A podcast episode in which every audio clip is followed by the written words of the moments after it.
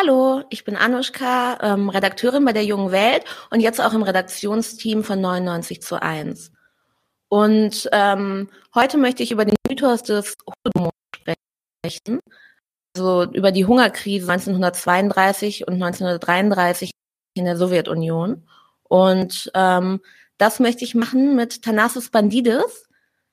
Ich hole ihn mal rein ins Studio. Hallo.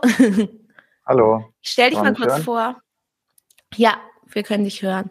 Ähm, Thanasis Bandidis äh, hat ähm, 2018 die KO, also die kommunistische Organisation, mitgegründet und war vorher Mitglied in der DKP, veröffentlicht Texte unter anderem zur politischen Ökonomie des Imperialismus oder auch zur Geschichte der Sowjetunion und hat 2017, also schon vor fünf Jahren, einen sehr, sehr interessanten Text äh, zum Mythos des Holodomors, also zu der Hungerkrise 1932 und 1933 in der Sowjetunion, in der jungen Welt ähm, veröffentlicht. Ja. Hi, schön, dass du hier bist. Ja, ich freue mich auch. Hi. Genau. Ähm, am 30. November wurde die Hungerkrise in der Sowjetunion, ähm, der sogenannte Holodomor, von der Bundesregierung zum Genozid erklärt. Kannst du uns kurz erklären, was, äh, was in den Jahren in der Sowjetunion passiert ist? Mhm. Ja, also vielleicht ganz kurz. Ich weiß jetzt nicht, wie weit ich zurückgehen soll, weil also was man voraussetzen kann. Deswegen vielleicht ganz kurz äh, noch zu dem, was vorher passiert ist. Also wir haben ja 1917 die Oktoberrevolution, ne? also ähm, die äh, Machtübernahme ähm, ja, der Arbeiterklasse, würde ich sagen, in, äh, also vor allem in den großen Städten äh, im russischen ähm, Reich, also Zarenreich ist es zu dem Zeitpunkt ja nicht mehr.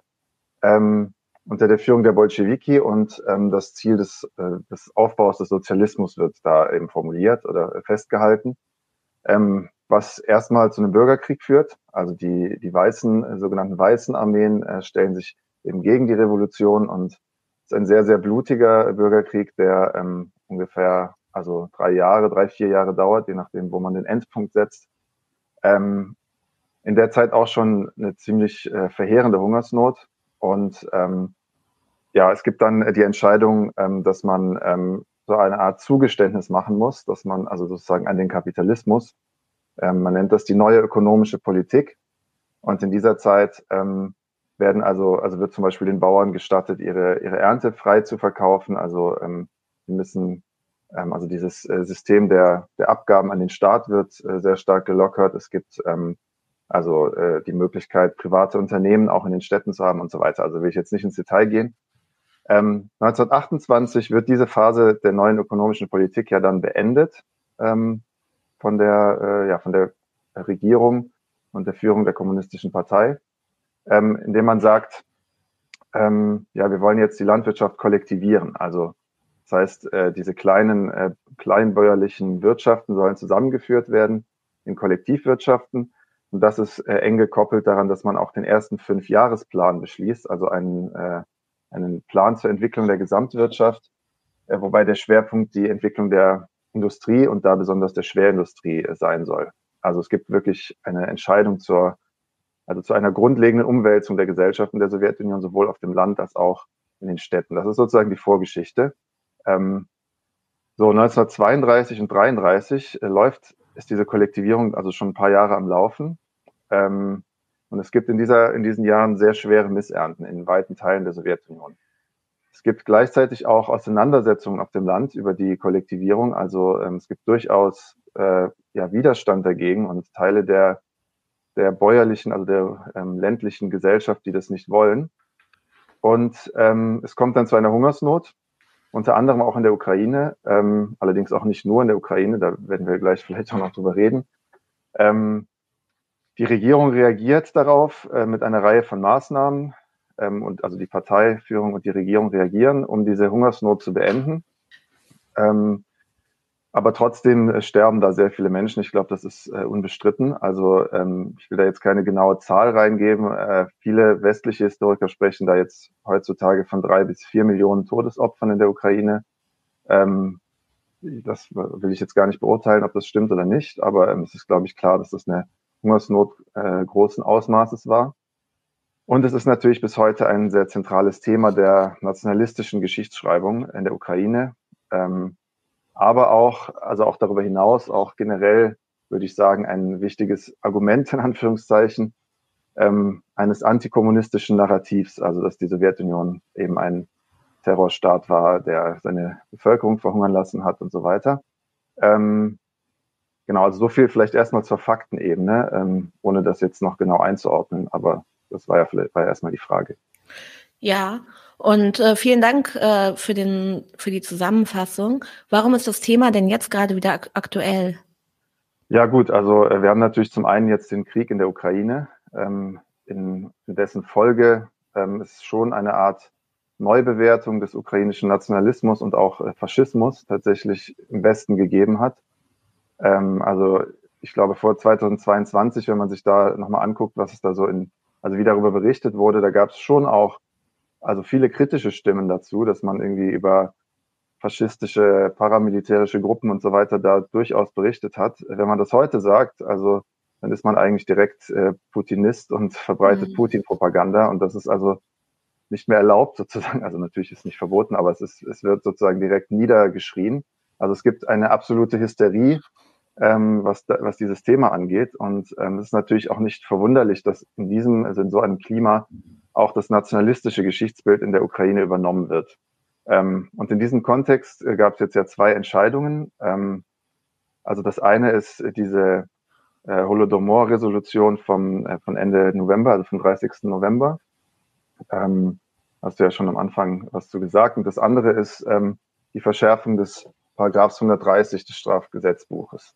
Also da wird jetzt gesagt, dass man eben, also das Verharmlosung, Billigung oder Leugnung von Völkermord oder Kriegsverbrechen das wird jetzt unter Strafe gestellt. Ähm, unter der, also unter der Bedingung, dass die Tat zu Hass oder Gewalt aufstachelt, wobei man jetzt fragen kann, was heißt das genau? Also es ist sehr, sehr schwammig und wird am Ende natürlich von Richtern äh, dieses Staates entschieden, wo man, glaube ich, äh, also sich keine Illusionen machen muss, dass das natürlich ähm, Tür und Tor öffnet auch für, für Willkür und Gesinnungsjustiz. Ähm, und da ist dann tatsächlich sogar eine Freiheitsstrafe bis zu drei Jahren möglich. Ähm, das ist also, das ist eine Veränderung, weil vorher ähm, sich das auf den Holocaust bezogen hat, also auf einen ganz spezifischen und jetzt auch nicht gerade irgendwie, ja, wie soll ich sagen, gewöhnlichen Völkermord. Ähm, und unter Umständen kann das jetzt also bedeuten, dass schon jemand, der den russischen Einmarsch in die Ukraine billigt, zum Beispiel bestraft werden kann. Jetzt will ich dazu sagen, also es ist keine Position, für die ich irgendein Verständnis hätte oder so, wenn man das befürwortet, aber darum geht's ja überhaupt nicht. Ne? Also es ist eindeutig eine politische Willkürhandlung. Das ist eine Abschaffung demokratischer Rechte und ähm, abgesehen davon, also Parteien und Regierungen, die selbst Kriege führen ähm, und äh, Militäreinsätze in, in, aller Welt sozusagen in den letzten Jahren immer wieder ähm, durchgeführt haben, das ist natürlich dann eine extreme Heuchelei. Ne? Wenn, also wenn die Billigung der Kriege ihrer Rivalen sozusagen dann unter Strafe gestellt wird, äh, aber ihre eigenen Kriege natürlich äh, überhaupt nicht ähm, damit gemeint sind, und das passt natürlich in diesen Kontext, dass wir da, also dieser ganze Kontext ist völlige Heuchelei meines Erachtens. Ähm, es wird darüber gesprochen, teilweise, dass wir den ersten Krieg in Europa seit 1945 erleben, mhm. was natürlich einfach eine Lüge ist. Also ich frage mich, was, was war in Jugoslawien eigentlich oder auch in Transnistrien oder Zypern oder was war eigentlich auch im Donbass seit 2014? Das wird irgendwie, äh, das scheint alles gar nicht stattgefunden zu haben. Also man tut so, als wäre das sozusagen singulär, was Russland da macht, was natürlich äh, Quatsch ist. Ähm, ja, also dann kann man sich auch fragen, ne, was ist, was heißt das genau jetzt auch für diesen Krieg? Also kann man da nicht mehr über Ereignisse wie in Butscha oder so, oder wenn Russland Kriegsverbrechen vorgeworfen werden, kann man darüber dann nicht mehr diskutieren. Ich, ich möchte dazu sagen, ich kann da jetzt nicht genau beurteilen, was da passiert ist. Ne? Ich, also ich, mich hat es bisher auch nicht überzeugt. Also die Leute, die jetzt sagen, Russland hatte, hat das nicht gemacht, äh, also ist da nicht für verantwortlich. Das hat mich jetzt auch nicht überzeugt unbedingt, aber ähm, ich will mir das schon anhören dürfen und darüber auch diskutieren können. Und das ist jetzt schon in Frage gestellt. Ähm, ja, vielleicht nochmal generell, dass es auch absurd ist, so ein extrem gut erforschtes Ereignis wie den Holocaust dafür jetzt als Maßstab anzulegen. Ne? Man hat andere Massenmorde, die ähm, stattgefunden haben, aber wo der Kontext und die ähm, die ähm, Faktoren, die dazu beigetragen haben und sowas gar nicht so, äh, so klar sind. Und das muss man ja diskutieren können. Genau. Ja, wir haben dein Gesicht heute verpixelt. Ähm, hat das was damit zu tun? Hat das was mit der Verschärfung des Paragraphen 130 zu tun? Dass du ähm, unerkannt also, bleiben möchtest? Also jein, vielleicht. Also nicht so direkt. Ich, also ich würde, das ist eher generell so eine, so eine Vorsichtsmaßnahme. Ich meine, ich äh, rede, wir reden ja auch darüber, wo ich politisch aktiv bin und so weiter. Und das ist ja, ähm, ist ja nun mal so, dass man unter Umständen da berufliche Konsequenzen zu fürchten hat oder so. Ähm, natürlich fragt man sich schon so, also habe ich ja gerade gesagt, ne, es ist nicht so ganz klar, was jetzt diese Gesetzesänderung auch bedeutet und so. Auf der anderen Seite muss ich sagen, ne, also das ist äh, immer noch Position der Mehrheit der Historiker, die sich mit diesem Ereignis äh, beschäftigen, dass es sich nicht um einen Völkermord handelt. Also wenn das jetzt unter Strafe gestellt werden sollte, dann würde ich mich schon auch fragen, wie sie das durchsetzen wollen. Also das glaube ich jetzt nicht, dass sie da irgendwelche Akademiker dann äh, ins Gefängnis werfen. Das äh, hätte ich schon für weit hergeholt. Aber trotzdem, klar, diese Gedanken macht man sich schon, weil das schon ein repressiver werdendes Klima ist. So. Darüber habe ich auch nachgedacht, was jetzt mit den ForscherInnen ist, die sich äh, wissenschaftlich mit dem Thema auseinandersetzen und äh, ob die jetzt irgendwelche Repressionen äh, zu befürchten haben.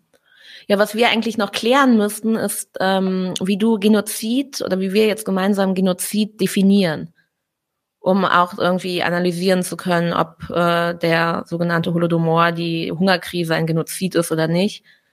Hm. Hast du da ja, einen Vorschlag? Ja.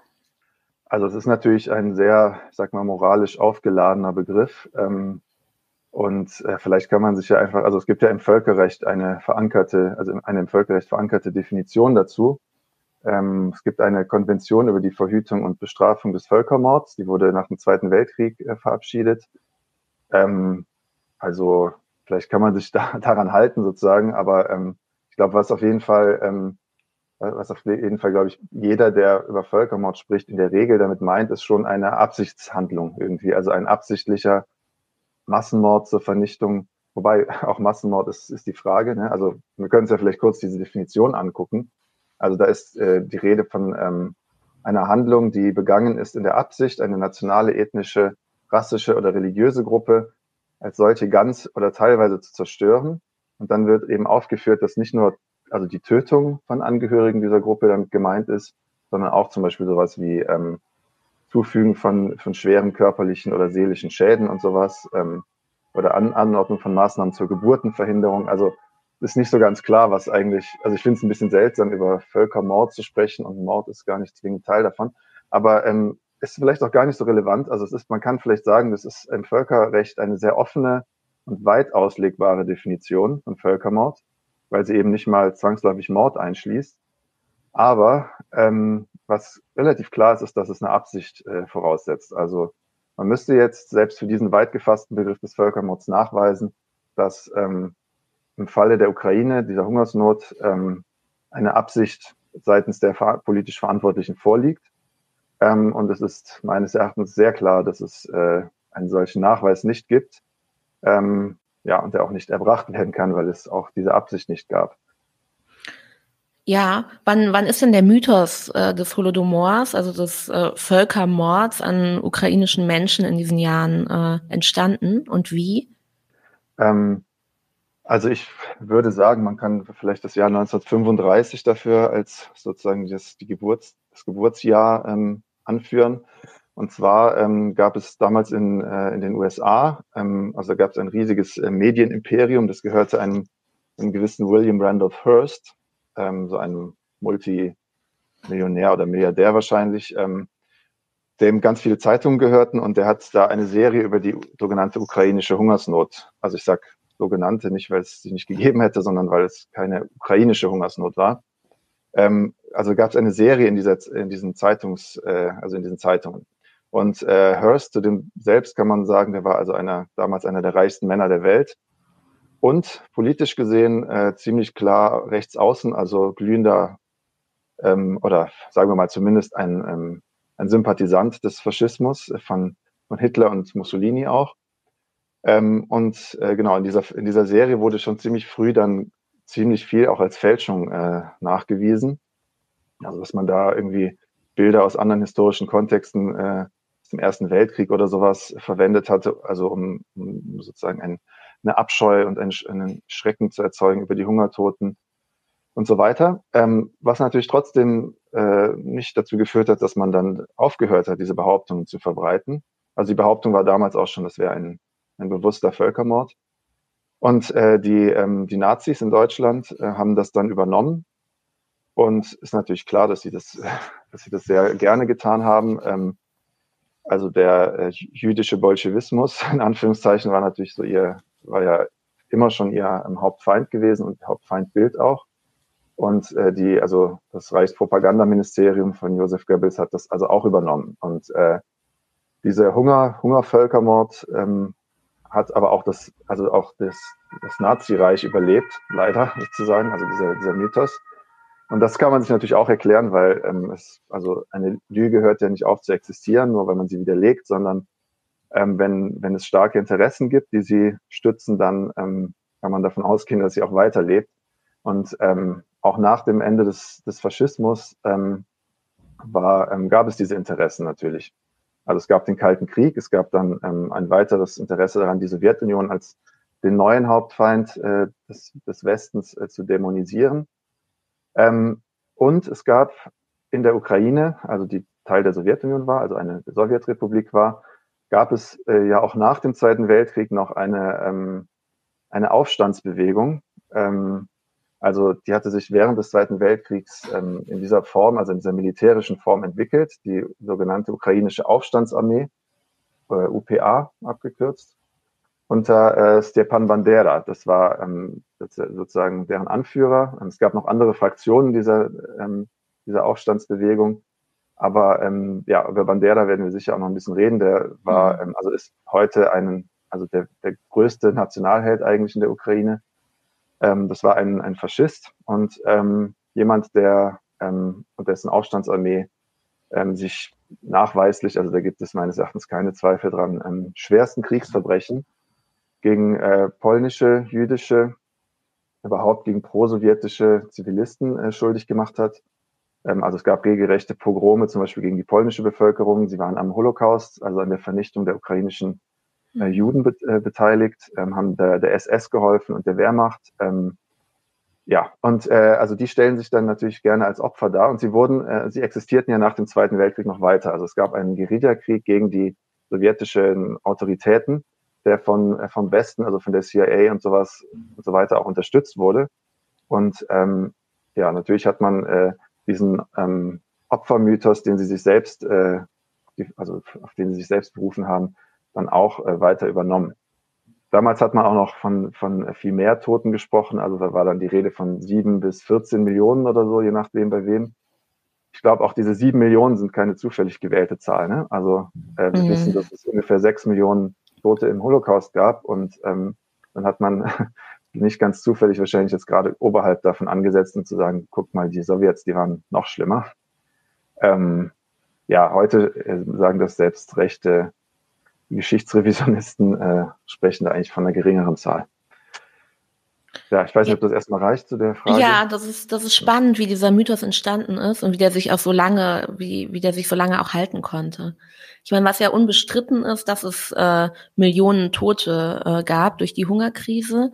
Und zwar nicht nur in der Ukraine oder nicht nur in der Sowjetrepublik Ukraine, sondern auch in den anderen Sowjetrepubliken. Ähm, ich habe dazu eine Familiengeschichte zum, äh, zu der Hungerkrise.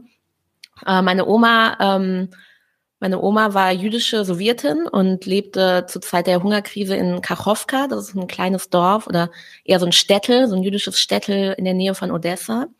Und ähm, als äh, in den Jahren 32, 33 war sie so 12, 13, 14 Jahre alt. Und die Geschichte hat mich als Kind immer stark beeindruckt, weil die äh, Familie, die hatten einen Kater, einen sibirischen Kater mit so langem weißem Fell. Und irgendwie hat die Mama, also die Mama von meiner Omas äh, gemanagt, ein Huhn zu ertauschen. Und die hatten alle großen Hunger und äh, waren schon ganz, äh, ganz dünn. Und dann haben die in der Küche die äh, eine Hühnersuppe gekocht, auf einem, im großen Topf mit diesem ganzen Huhn da drin. Und der Kater hat das Huhn aus der Suppe geklaut und ist damit weggerannt, hat es aufgegessen. Der muss auch großen Hunger gehabt haben. Und dann haben die Brüder von meiner Oma, haben dann den Kater aufgeknüpft, also aufge erhangen in der Küche. Ähm, vor lauter Wut, weil die so sauer waren, dass der äh, Kater das äh, Huhn der Familie gegessen hat.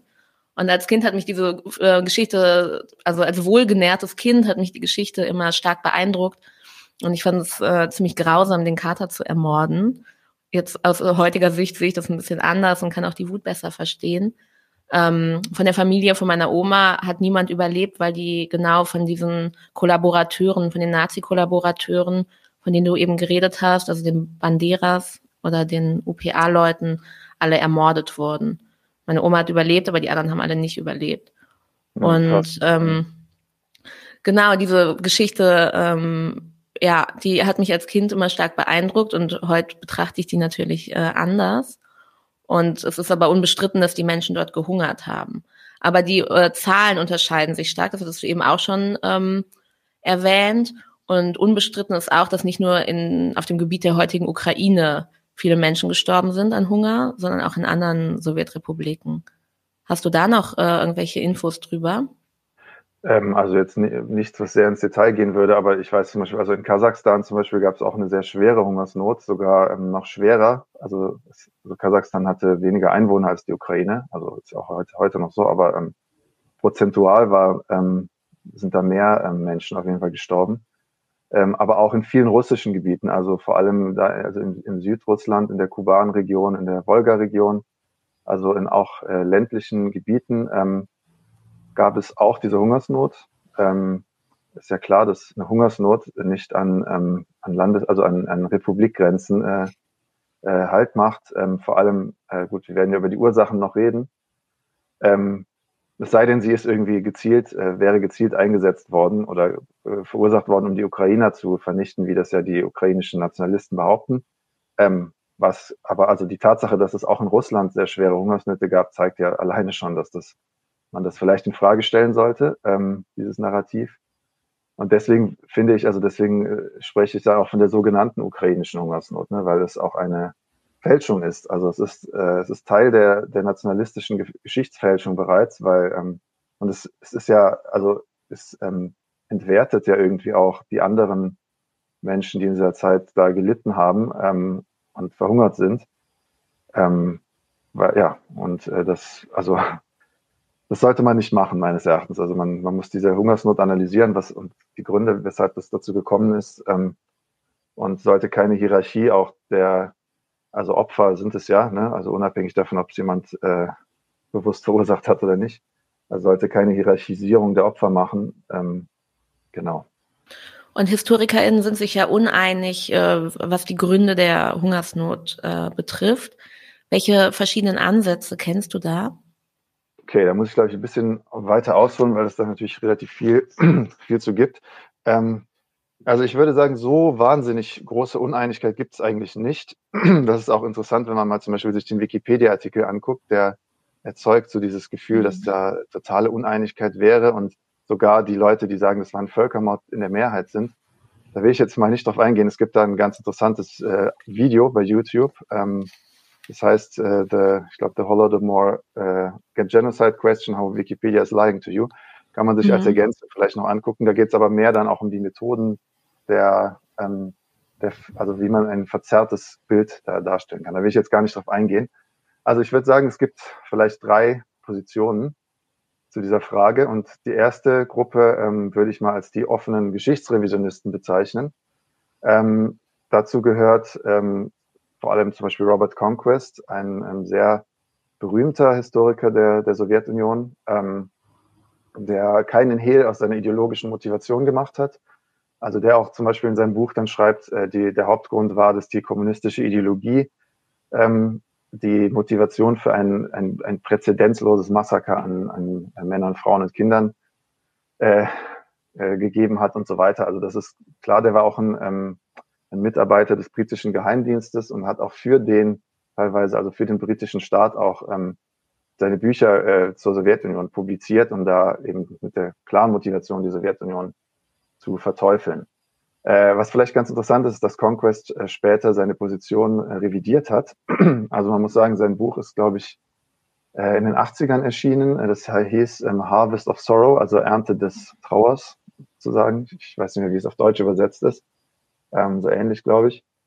Und ähm, in den 90ern wurden ja die sowjetischen Archive geöffnet, nach dem Ende der Sowjetunion.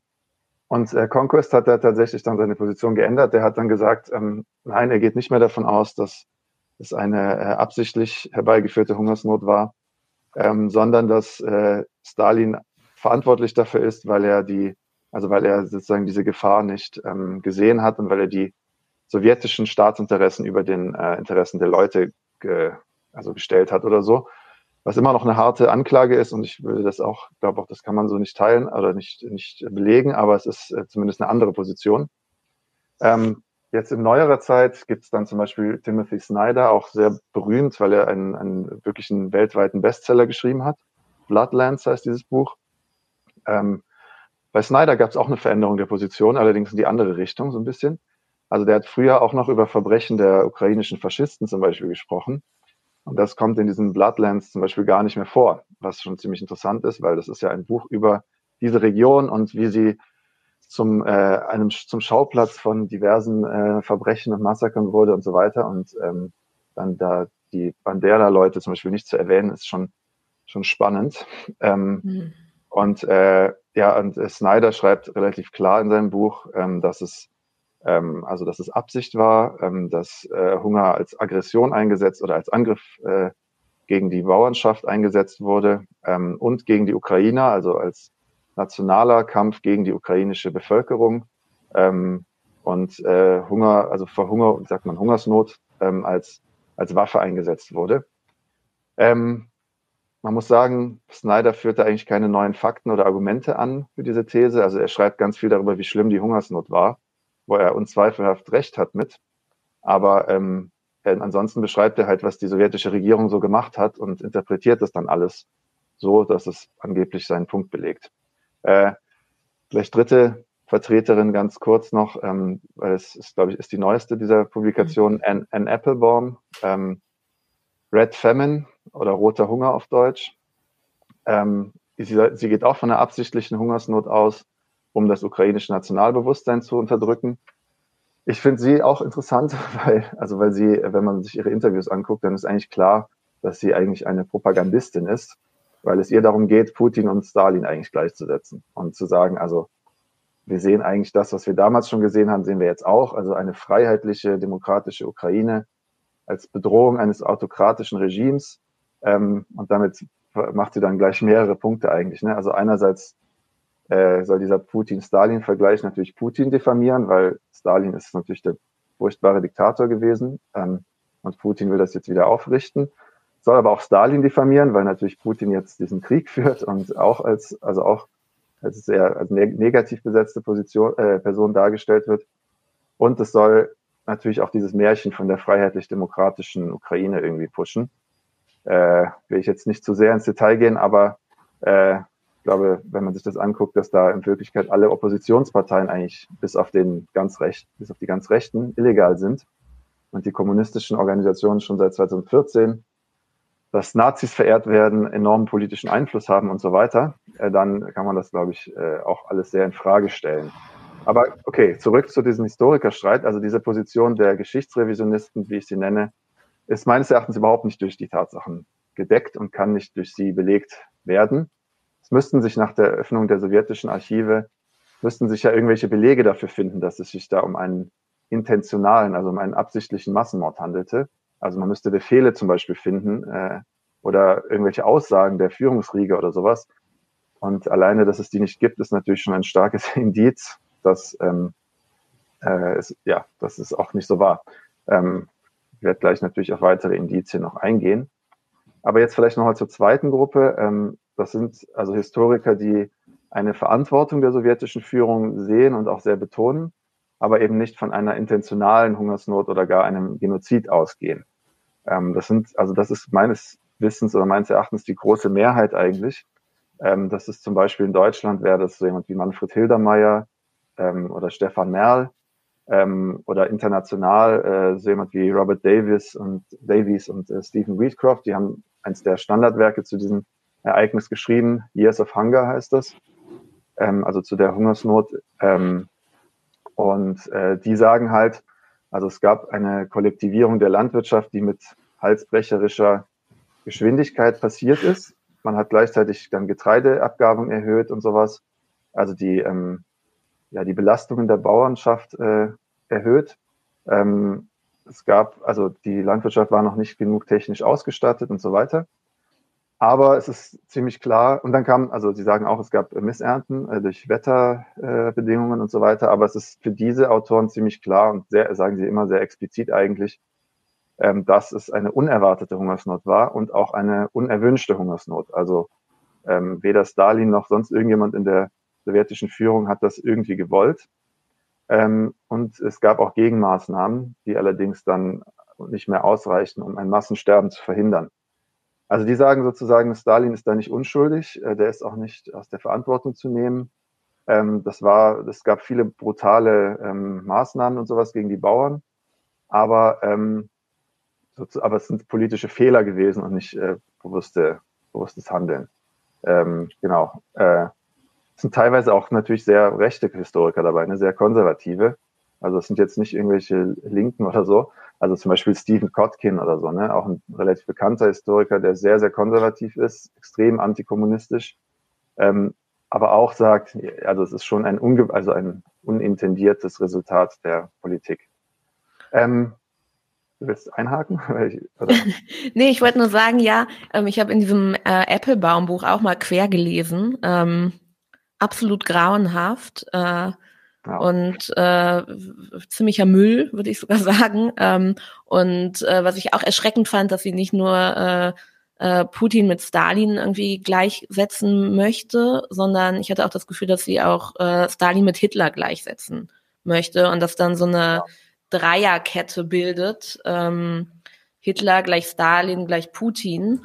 Und mhm. äh, mich hat's richtig wütend gemacht, in diesem Buch quer zu lesen. Äh, weil, weil ich so äh, geschichtsrevisionistisch fand. Ja, ja das ist total verharmlosend, natürlich auch was äh, den Faschismus angeht. Ne? Ja. Ähm, das vielleicht fand noch ganz ich echt kurz. erschreckend, ja. Hm. Ja, ja, absolut.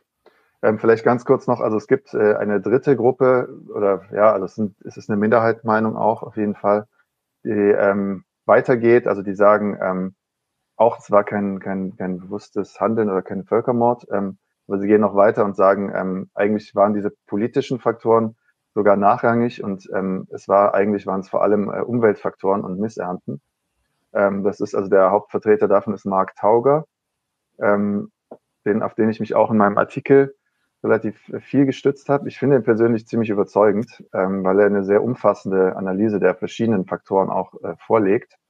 Ähm, klar, man äh, kann da jetzt natürlich äh, darüber diskutieren, ne, ob man die ähm, politischen Faktoren, also zum Beispiel Fehler der Führung und Folgen der Kollektivierung und so weiter, ob Tauger das unterschätzt oder nicht. Ähm, ich glaube, es wäre jetzt anmaßend, wenn ich sagen würde, ich hätte da eine endgültige Position zu oder so. Ich kann aber mal, also ich kann mal sagen, weshalb, weshalb ich Tauger einen relativ guten und überzeugenden ähm, Autor finde. Also einmal, man kann ja sozusagen sagen, dass also derjenige, der am weitesten von der herrschenden Propaganda weg ist. Ähm, das muss man sich, glaube ich, besonders angucken, weil äh, sowas, also so eine Position vertre zu vertreten, ist natürlich nicht unbedingt karrierefördernd sozusagen. Deswegen muss man sich, glaube ich, wenn jemand sich traut, sowas zu schreiben, muss, würde ich davon ausgehen, er hat sicherlich gute Gründe dazu. Insbesondere, wenn er, wenn es nicht aus seiner poli eigenen politischen Motivation kommen kann. Ne? Also wenn der Tauger jetzt ein, ein Kommunist wäre oder sowas, dann wäre es vielleicht, also dann müsste man sich natürlich genauso mit seinen Argumenten auseinandersetzen, aber ähm, ich glaube sozusagen, also weil er das nicht ist und weil er kein Interesse daran hat, da irgendwas zu verharmlosen oder so, ähm, ist es natürlich so, dass man sich das besonders gut angucken äh, sollte.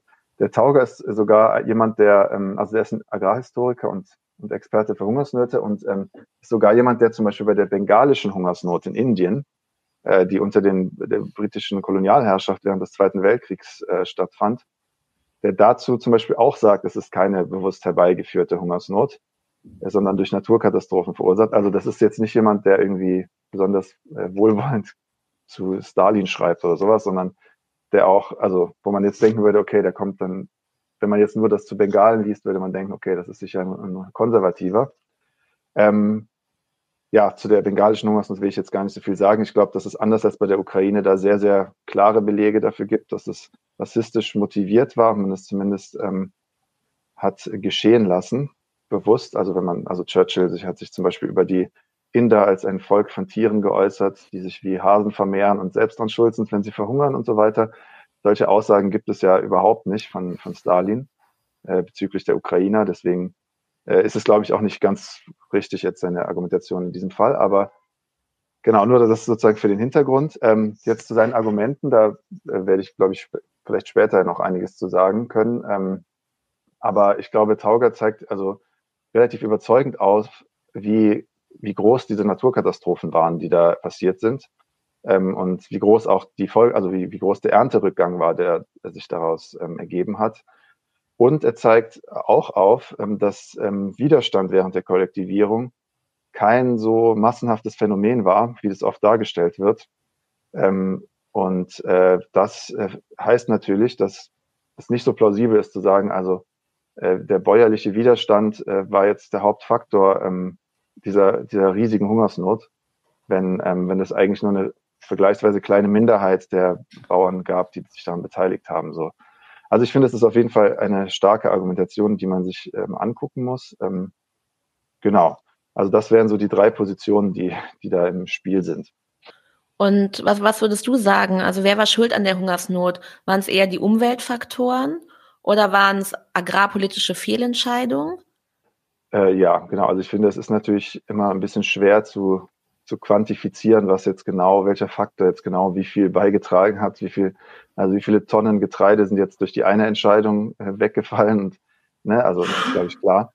Ähm, also ich glaube, äh, dass ähm, die Umweltfaktoren eine sehr, ähm, eine sehr massive Rolle gespielt haben. Das ist auf jeden Fall klar. Ähm, weil, also es gab eine sehr schwere Dürre, die große Teile, also sehr große Gebiete der Sowjetunion ähm, 1931 und 1932 ähm, heimgesucht hat. Gleichzeitig, was irgendwie wie ein Widerspruch klingt, aber, ähm, aber keiner ist, es gab, das gab also gleichzeitig in vielen Regionen auch sehr, sehr schwere Regenfälle und Überflutungen, ähm, die auch wiederum große Teile der Ernte vernichteten. Und also in manchen Teilen eben zu viel Feuchtigkeit und in anderen zu wenig, vereinfacht gesagt. Und da, wo es zu viel Feuchtigkeit gab, hat das äh, zu, also zu ganzen, also Pflanzenepidemien geführt. Also äh, verschiedene Pflanzenkrankheiten und Schädlingsbefall, äh, ähm, also Rostpilz, Getreidebrand, Mutterkorn, alle möglichen äh, Schädlinge, die noch dazu kamen, also irgendwelche Insekten oder sowas, die ähm, die Ernte vernichtet haben. Ähm, es hat auch das Wachstum von Unkraut befördert und so weiter. Und es gab dann eine sowjetische Schätzung, die alleine auf, auf zwei dieser Faktoren, also auf Getreidebrand und Rostpilz, ähm, zurückgeführt hat, dass 13 bis 20 Prozent der gesamten Ernte ähm, dadurch vernichtet wurden. Also es gab ja noch andere Faktoren, das heißt also sicherlich ähm, wird der Gesamtverlust der Ernte irgendwie, ähm, also äh, der allein auf diese ähm, Krankheiten zurückzuführen äh, zu führen ist, wahrscheinlich irgendwas von 20 oder 25 Prozent der Gesamternte tragen haben oder so. Ne? Also ist jetzt ein bisschen spekulativ, weil ich jetzt nur diese eine Zahl habe, aber auf jeden Fall war das wirklich sehr, sehr schwerwiegend. Ähm, dazu kamen natürlich noch andere Punkte. Also es gab ja davor auch schon äh, Hungersnöte, die, also wenige Jahre davor, ähm, die auch dazu geführt haben, dass die, also einmal die, die Leute geschwächt waren, vielleicht immer noch, aber auch ähm, äh, Zugpferde ähm, gestorben waren und so weiter. Also äh, die Landwirtschaft einfach ähm, immer noch schwach war.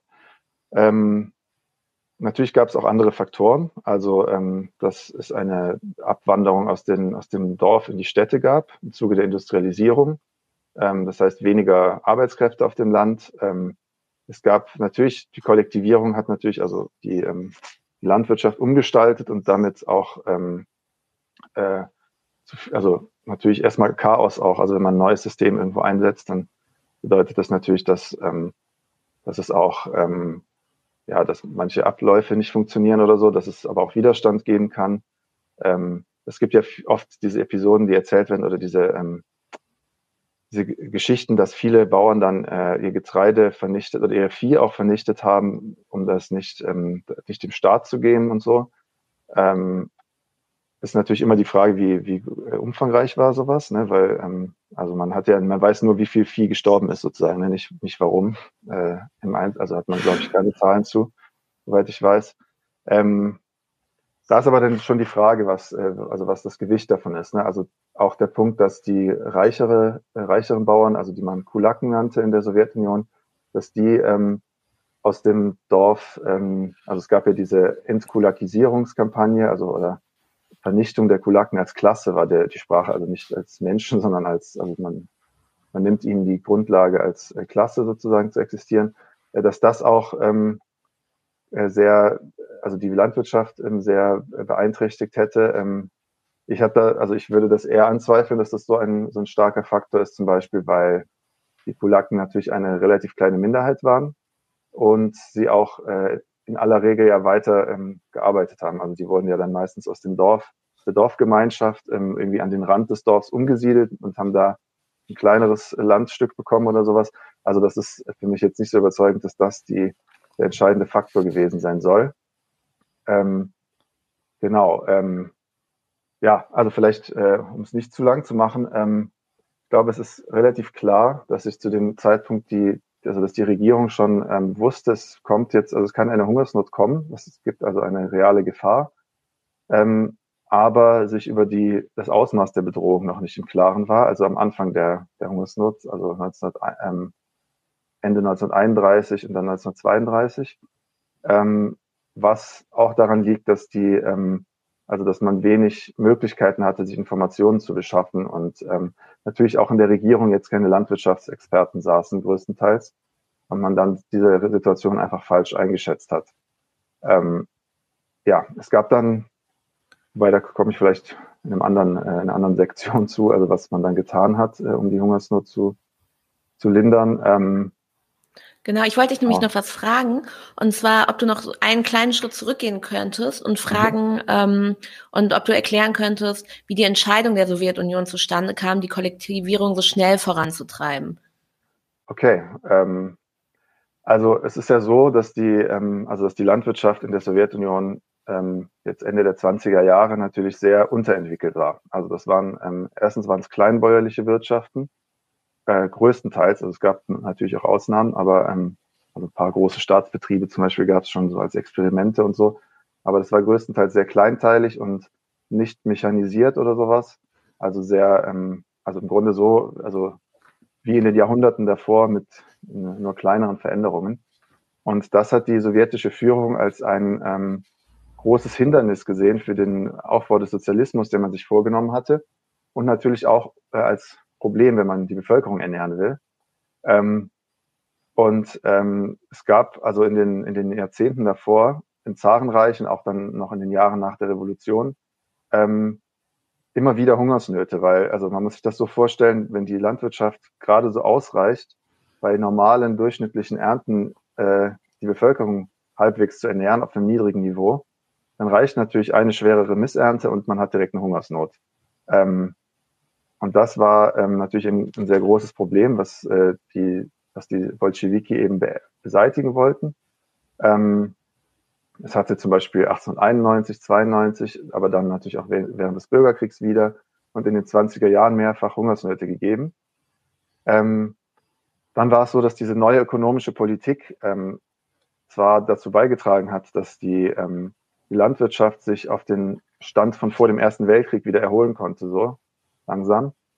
Ähm, aber die Industrie eigentlich nicht. Das heißt, ähm, die Industrie lag nach dem Bürgerkrieg, nach dem Ersten Weltkrieg völlig am Boden. Infrastruktur äh, auch. Also Infrastruktur war ähm, natürlich eine Voraussetzung für eine Industrialisierung, also zum Beispiel Eisenbahnlinien und so weiter. Ähm, während die bäuerliche Bevölkerung natürlich schon irgendwie ihre Felder dann wieder bestellen, bestellt haben. Also deswegen hat sich die Landwirtschaft schneller erholt. Ähm, und das hat dann zu einer sogenannten Scherenkrise geführt. Das heißt, die ähm, die Preise für Industrieprodukte sind immer weiter gestiegen, ähm, die der landwirtschaftlichen Güter gefallen, ähm, weil eben also sozusagen die Angebotssituation unterschiedlich war. Ne? Also Industrieprodukte gab es einfach kaum äh, wegen den schlechten, also des niedrigen Entwicklungsstandes der Industrie. Ähm, und das hat natürlich dann dazu geführt, wenn man die Bauern ähm, entscheiden lässt, ob sie das jetzt verkaufen oder nicht, dann haben sie äh, das oft eben nicht verkauft, ihr, ihre Produkte, weil ähm, weil sie wenig dafür bekommen haben. Ähm, man hat dann ein bisschen geschafft, diese Schere langsam wieder zu schließen durch verschiedene mhm. Maßnahmen, aber das genau, also dass die Preise sich, also dass diese Auseinanderentwicklung der Preise aufgehoben wurde, aber dieses grundsätzliche Problem, dass die Landwirtschaft eben unterentwickelt ist und die Industrie auch, ähm, das blieb erstmal bestehen. Ähm, und was sich die Partei dann als Ziel gesetzt hat, waren also zwei miteinander sehr eng zusammenhängende Ziele. Einmal Industrialisierung des Landes und Modernisierung der Landwirtschaft. Und äh, das äh, sind zwei Ziele, die sich äh, natürlich sehr eng gegenseitig bedingt haben, weil man kann ähm, die Industrialisierung nur erreichen, wenn die Landwirtschaft produktiv genug ist, weil sonst, also wenn, wenn man, das bedeutet ja, dass Leute in die Städte ziehen und dann eben nicht mehr auf dem Feld arbeiten, sondern in der Fabrik. Und das geht nur, wenn die Leute auf dem Feld natürlich produktiver arbeiten. Ne? Das ist, glaube ich, klar, weil man muss die in den Städten dann noch miternähren. Ähm, und umgekehrt natürlich auch, weil eine Modernisierung der Landwirtschaft ähm, zum Beispiel Traktoren, Düngemittel und so weiter ähm, erfordert hat und die natürlich, was natürlich Produkte der Industrie sind. Ähm, deswegen hat also die Führung gesagt, diese Rückständigkeit der Landwirtschaft ist untragbar, die müssen wir überwinden. Ähm, und ähm, die, äh, ja, äh, dafür gibt es sozusagen nur ein Ziel, was mit dem Sozialismus vereinbar ist. Also man wollte ja keine kapitalistische Land äh, Entwicklung der Landwirtschaft, sondern eine, die auf dem kollektiven äh, Eigentum an, äh, an den Produktionsmitteln auch auf dem Land beruht. Ähm, und das war eben die, die äh, Idee, dass man das mit der Kollektivierung erreichen kann. Ähm, was aber auch, was man eben auch als, also man hat es eben, also hat die Kollektivierung als ein Instrument verstanden, um zwei Sachen zu erreichen, eben also einmal die, ähm, die Bauernschaft in den sozialistischen Aufbau einzubeziehen und ähm, auch ihr Kulturniveau zu heben und so weiter und sie aber zu Unterstützern des Sozialismus zu, zu machen auf Dauer und gleichzeitig auch diese Modernisierung zu erreichen, weil natürlich kann man sich vorstellen, wenn man so ganz viele, also viele Millionen, Dutzende Millionen kleine Höfe hat nur, ähm, das ist ein bisschen schwierig, die dann zu, zu modernisieren. Ähm, und man hat sich dann das so vorgestellt, dass wenn man die zu größeren Einheiten zusammenschließt, ähm, dann können die gemeinsam die moderne Technik äh, anwenden. Also die können dann gemeinsam mit Traktoren ihre Felder ähm, pflügen und so weiter. Ähm, und wenn man sich anguckt, wie darüber gesprochen wurde, auch in der Parteiführung, dann ist eigentlich klar, dass die Kollektivierung ein, ein Mittel war, um, ähm, um die Landwirtschaft zu modernisieren und zu transformieren und nicht um, wie das heute oft dargestellt wird von antikommunistischen Historikern, als ein Mittel, um die Bauern zu unterdrücken oder ähm, ihren Widerstand zu brechen und so weiter. Also das, das wurde äh, nicht so diskutiert äh, unter der in der kommunistischen Partei. Und ich denke, es war auch nicht die, die Motivation. Ähm, also da wurden dann natürlich auch größere Investitionen äh, in diesem Rahmen in, den, in die Landwirtschaft geleitet. Ähm, und ähm, ja, genau, also das war, das war die, die, das, was man damit erreichen wollte. Woher kommt denn dieses Narrativ? Also ich habe das jetzt oft gelesen in letzter Zeit, äh, wie zum Beispiel bei Applebaum, aber ich glaube, das Narrativ gibt es auch schon länger. Ähm, woher kommt dieses, dieser Mythos, dass Stalin äh, insbesondere die Bauern und die Ukrainer irgendwie verachten würde und deshalb äh, diesen Genozid äh, geplant hätte? Ja, also es ist natürlich tatsächlich genau das, was du sagst, also ein Mythos, weil ähm, also man kann, es sind jetzt zwei verschiedene Fragen. Ne? Also die eine Frage ist die der Bauernschaft, die andere die der Ukrainer. Ähm, vielleicht erstmal zur Bauernschaft. Es gab äh, in der in der bolschewistischen oder in der kommunistischen Partei gab es ja sehr große Diskussionen um die Rolle der Bauernschaft. Also ähm, das war zum Teil auch Teil der Diskussion zwischen Stalin und Trotzki und so weiter, auch zwischen Stalin und Bukharin und also es waren äh, die Richtungsdiskussionen, die es damals gab. Und äh, Stalin, äh, der sich ja mit seiner Position dann und den Leuten, die ihn unterstützt haben, darin durchgesetzt hat, ähm, war jemand, der gesagt hat, also der das Bündnis von Arbeitern und Bauern sehr stark betont hat und gesagt hat, man muss, ähm, muss die Bauernschaft gewinnen für den Sozialismus. Ähm, als wichtigste Stütze und Kampfreserve und so weiter, hat er es ausgedrückt, ähm, für die Diktatur des Proletariats. Es gibt also meines Wissens, also ist mir zumindest nicht bekannt, gibt es keine abfälligen Äußerungen oder sonst was äh, gegenüber der, den Bauern. Ähm, natürlich war man sich bewusst, dass, ähm, dass das Land sehr rückständig ist. Ne? Also dass es, ähm, das Bildungsniveau sehr gering ist, dass die Leute ähm, abergläubisch sind und so weiter und so fort. Aber ähm, die Vorstellung war ja nicht, dass man sie deswegen bekämpfen muss oder so, sondern dass man sie ähm, äh, dass man ihr Kulturniveau heben muss, dass man, ähm, dass man sie überzeugen muss, da sich an dem, am Sozialismus zu beteiligen. Ähm, gegenüber den Ukrainern gibt es auch solche, solche Aussagen nicht. Ähm, ist auch ziemlich absurd eigentlich, angesichts dessen, dass, wenn man sich die, die KPDSU, also die Kommunistische Partei der Sowjetunion, ansieht, in dieser Zeit, dann war das natürlich eine absolut multinationale Partei, genauso wie die Sowjetunion ein multinationales äh, Staatsgebilde war. Die wurde von einem Georgier geleitet. Ähm, mhm. Die Führung der Sowjetunion bestand aus allen möglichen Nationalitäten, also Russen, Georgiern, Juden, die auch als eigene Nationalität zählten, Armeniern, Polen, natürlich auch Ukrainern. Also ich kann ja mal ein paar aufzählen irgendwie, ne? Also, also zentrale Politiker in der Zeit ähm, zum Beispiel Dimitri Manuilski, der Sekretär des äh, Exekutivkomitees der Kommunistischen Internationalen, ne? also ein sehr wichtiger kommunistischer Politiker, war aus der Ukraine. Ein, ein großer Teil des, ähm, also der Militärführung während des Zweiten Weltkriegs. Also äh, der höchste Rang in der, in der Roten Armee war ja der Marschall der Sowjetunion. Und davon waren alleine drei ähm, mindestens, glaube ich. Also die, die mir einfallen, waren Semyon Timoschenko, Grigori Kulik und Rodion Malinowski ähm, die aus der Ukraine kamen. Nikita Khrushchev kennt man ja, ne? der Nachfolger von Stalin der sogenannten Entstalinisierung, aber auch unter Stalin schon lange langjähriges Mitglied des Politbüros. Leonid Brezhnev genauso, der danach kam. Also das sind alles Leute, die eng mit der Ukraine irgendwie zusammenhingen. Ähm, also zu sagen, die Sowjetunion war ein anti-ukrainischer Staat oder so, das ist schon sehr absurd.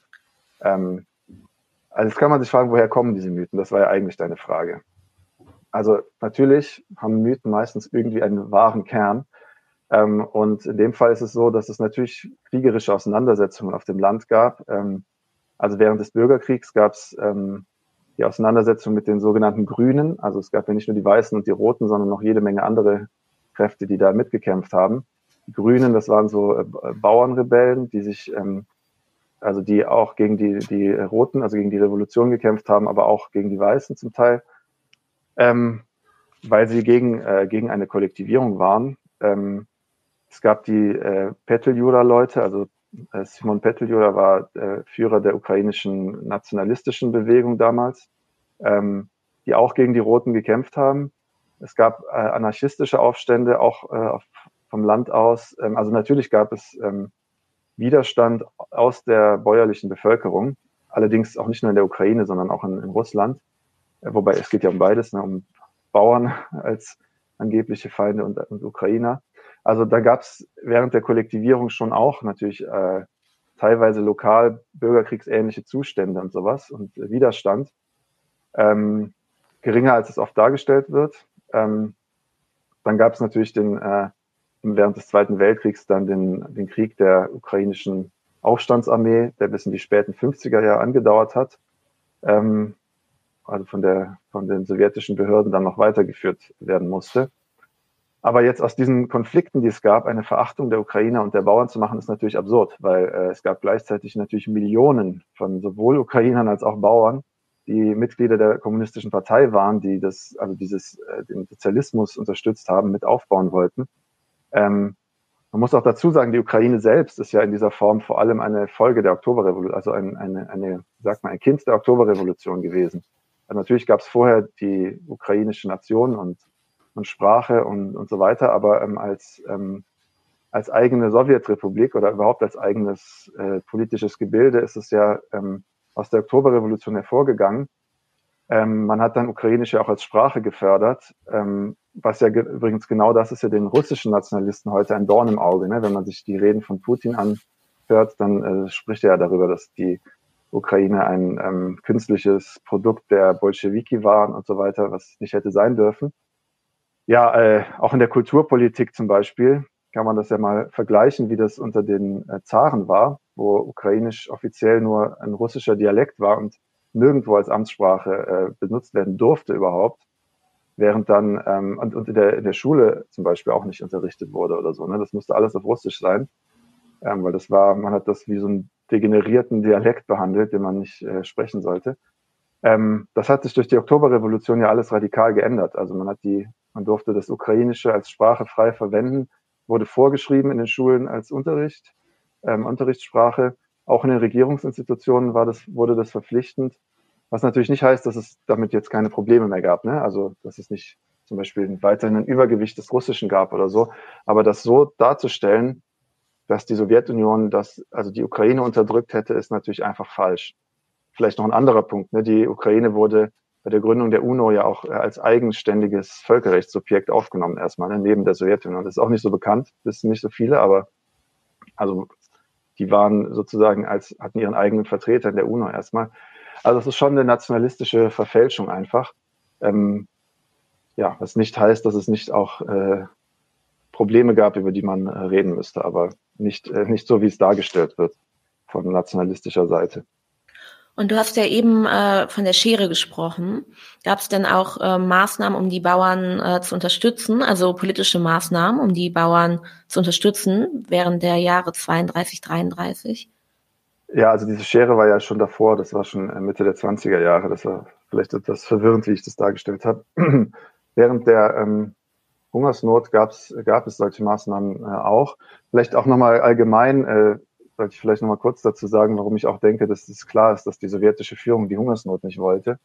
Ähm, weil, also ich glaube, es ist deshalb klar, weil das, ähm, also weil die Hungersnot hier natürlich überhaupt nicht in ihre, in ihre Pläne reinlief, ne? weil, ähm, also was sie wollten, war ja Stabilität, um die Gesellschaft nach der Kollektivierung zu konsolidieren, dass diese Kollektivierung akzeptiert wird.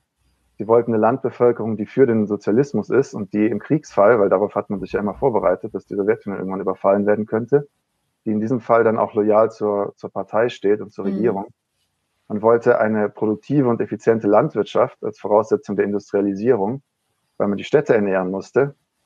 Und nicht zuletzt wollte man natürlich auch ein Bevölkerungswachstum haben, um die ökonomische und militärische Stärke der, der UdSSR äh, angesichts eines damals schon höchstwahrscheinlich bevorstehenden Krieges, den man, also die Gefahr hat man ja gesehen, äh, um da die Sowjetunion stärker zu machen für. Also das heißt, man muss jetzt gar nicht unbedingt von edlen Absichten der Regierung ausgehen, sondern einfach nur davon, dass sie irgendwie rational im Sinne der Staatsinteressen gehandelt hat, ne? um zu sagen, dass das ein völlig grotesker Unsinn ist und ein Märchen, dass es da eine äh, intentionale Hungersnot gegeben hätte. So. Das heißt im Gegenteil, ne? sondern sie hatten ein Interesse daran, diese Hungersnot so schnell wie möglich zu beenden. Ähm, was auch nicht heißt, dass sie alles irgendwie richtig gemacht hätten, aber ähm, so, welche, welche Maßnahmen wurden jetzt da ähm, ergriffen? Ähm, also man hatte ja staatliche Getreidereserven, die wurden über Jahre hinweg angelegt. Ne? Das haben, glaube ich, alle Staaten gemacht. Äh, zählt ja heute noch, weil man natürlich für Katastrophen und vor allem für den Kriegsfall ähm, diese Reserven gebraucht hat. Ähm, das war ein, ähm, also eine hohe Priorität auch für die sowjetische Führung, dass man diese, dass man diese Getreidereserven aufbaut. Ähm, und die wurden ähm, jetzt äh, zum, also zum großen Teil für die Ernährung der Bevölkerung freigegeben. Also man hat dann sozusagen Getreidelager, die für die Rote Armee eigentlich bestimmt waren, ähm, aufgemacht und hat ähm, Millionen Tonnen Nahrung und Saatgut in die Hungergebiete geliefert. Ähm, das ist eine, also die Zahl, die ich dafür habe, waren also knapp 5,8 Millionen Tonnen Nahrung und Saatgut, die da geliefert wurden, ähm, was die bis dahin größte Hungerhilfe, die es in, der, in Russland oder in der Sowjetunion gegeben hatte, ähm, darstellt. Ne? Also es war jetzt keine kleine Sache.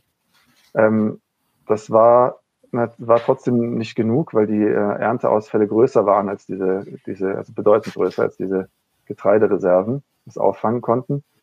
Man hat dann eine Kommission gebildet, äh, um die Ernte zu verbessern, wo auch äh, Stalin und Molotow zum Beispiel dabei waren, was ja auch zeigt, dass es man es ernst genommen hat, also nicht irgendwelche Provinzfunktionäre das machen lassen hat. Ähm, also man hat sich das, also es war sozusagen dann ähm, ab irgendwann Mitte oder Ende 32 äh, wurde das schon zu einer hohen Priorität, diese Hungersnot. Ähm, man hat dann Programme aufgelegt zur Schädlingsbekämpfung, zur Erntesteigerung, ähm, verbessertes Saatgut ausgegeben. Man hat teilweise Leute ausgetauscht vor dem, also vor Ort, wo man der Meinung war, die, die machen ihren Job nicht gut. Ähm, man hat Gesetze versucht, also Gesetze eingesetzt, um die Arbeitsdisziplin zu verbessern. Ähm, ja, man hat ähm, also es gab eine ganze Reihe von, von Maßnahmen. Eine Maßnahme, die besonders oft angeführt wird, um diese Völkermordbehauptung äh, zu belegen, ist, dass man die Freizügigkeit der, der Bauern eingeschränkt hat. Das heißt, ähm, die durften nicht mehr die Republik, also die ukrainische Sowjetrepublik zum Beispiel verlassen. Ähm, was natürlich, also das waren relativ wenige Bauern, die das äh, wollten. Also die, das darf man sich nicht so vorstellen, dass sie alle das versucht haben und dann an den Grenzen abgewiesen wurden oder so.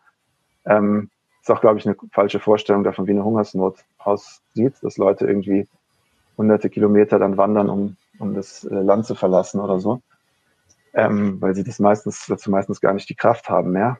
Ähm, also das wird ja oft angeführt, äh, um, um diesen gezielten Massenmord zu belegen. Ergibt aber auch gar keinen Sinn und ich würde das äh, sogar umgekehrt als, äh, also auch als eine der Maßnahmen zur Bekämpfung äh, mhm. einordnen, definitiv, weil, also es ist sehr klar, dass es das ist, meines Erachtens. Weil, also erstens äh, ist es natürlich Quatsch zu denken, dass eine unkontrollierte Migration der Bauern jetzt dieses Massensterben verhindert hätte, weil ähm, also es war ja ein, ein Mangel da und wenn die Leute jetzt alle woanders hinwandern, dann gibt es dann da einen Mangel. Also das macht, ergibt nicht so viel Sinn. Vor allem äh, aber ähm, hören die Leute dann auf, ihr Feld zu bestellen. Ne? Und das war ja ähm, natürlich ein, eine zentrale, ein zentraler Punkt, um aus der Hungersnot rauszukommen, dass, dass die Landwirtschaft weitergeht und äh, die nächste Ernte dann besser wird.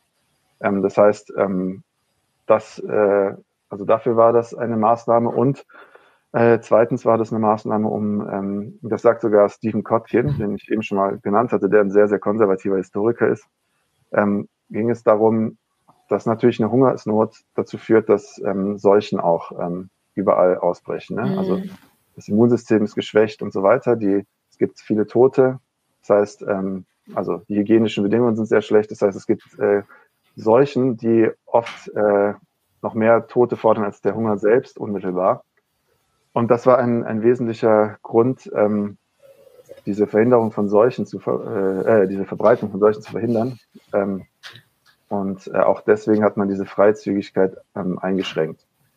Ähm, also alles in allem gibt es ähm, sehr viele ähm, Maßnahmen, die, ähm, die da ergriffen wurden. Die, ach so, die Getreideexporte wurden auch äh, massiv reduziert. Das ist auch, ähm, das ist auch einfach eine Falschdarstellung, die man auch oft hört, dass einfach äh, die Sowjetunion also im großen Stil weiter Getreide exportiert hätte oder sowas, ähm, was also was einfach nicht stimmt. Also es waren ähm, also in dem Jahr von Mitte 1931 bis Mitte 1932 hat man äh, 4,7 Millionen Tonnen Getreide exportiert. Ähm, Im folgenden Jahr, also Mitte 32 bis Mitte äh, 33, nee, genau, äh, Mitte 32 bis Mitte 33 noch 1,6 Millionen, also das ist dann noch gerade mal ein Drittel davon gewesen. Und dann im ersten Halbjahr 33, wo die Hungersnot richtig groß war, dann äh, kaum, also nur noch eine sehr geringe Größe, nämlich 220.000 Tonnen.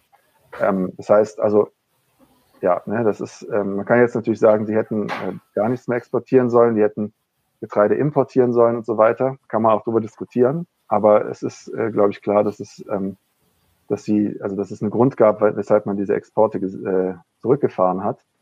Und es gab natürlich schon auch umgekehrt einen Grund, weshalb man, weshalb die Sowjetunion, äh, solange sie das für möglich gehalten hat, weiter Getreide exportiert hat. Also erstens mal gibt es natürlich internationale Handelsabkommen oder sowas, die man dann eingehalten hat, ähm, weshalb auch nicht die, die Exporte dann sofort auf Null gesenkt wurden. Aber ähm, die, also die Überlegung war natürlich, dass man grundsätzlich, ähm, also dass die Getreideexporte also das fast das einzige Mittel sind, wodurch man an Geld kommen kann, um die Industrialisierung zu finanzieren. Das wurde ja auch viel mit äh, importierten Technologien gemacht und so weiter. Dafür musste man irgendwas exportieren. Ähm, also das war sozusagen das, die längerfristige Überlegung und ähm, ja, da hat man dann äh, natürlich die Gefahr der Hungersnot erstmal unterschätzt und ähm, ähm, hat deshalb auch äh, zu spät diese, ähm, diese Exporte verringert, aber es ist äh, trotzdem so, dass sie verringert wurden. Ähm, die Verbrechen der ukrainischen Faschisten werden ja auch manchmal damit gerechtfertigt, dass sie eine Reaktion auf den äh, sogenannten Holodomor seien. Wie bewertest du das? Ähm, naja, also es ist erstens mal natürlich, ähm, also das, äh, wenn das in Richtung Relativierung gehen soll, äh, ist es natürlich äh, erstmal zu verurteilen, weil das natürlich, ähm, also das ist, also den Holocaust damit zu relativieren, äh, das ist ein anderes ähm, Verbrechen, in Anführungszeichen, ne? also Sie sagen, es ist ein Verbrechen, äh, gab, ist natürlich eine, also es geht natürlich nicht, ähm, aber es ist vor allem ja auch äh, einfach historisch, also faktisch einfach falsch, weil ähm, die, ähm, also die, die faschistischen äh, nationalistische Bewegung in der Ukraine hatte ihre Basis insbesondere und vor allem, das ist auch bis heute ja so, sogar in der westlichen Ukraine, also ähm, in, in der Region Galizien vor allem.